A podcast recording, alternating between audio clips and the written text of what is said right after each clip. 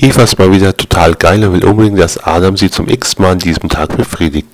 Adam, total erschöpft, kriegt er keinen mehr hoch und bittet Eva, ihn endlich in Ruhe zu lassen. Scheiße, denkt sich Eva, was mache ich nur? Ich bin total geil, ich brauch's unbedingt. Naja, da muss halt was anderes herhalten.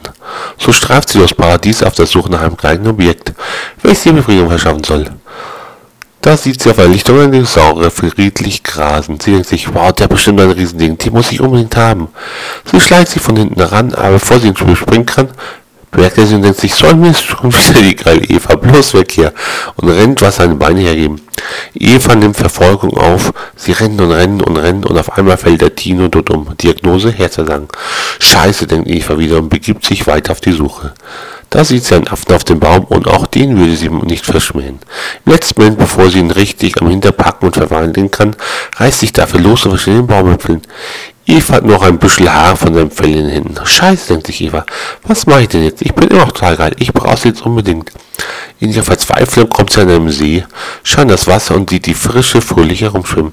Naja, denkt sich, in der Not, warum nicht? Greift ins Wasser, packt sich einen Fisch und besorgt es sich richtig schön und heftig mit dem armen Fisch.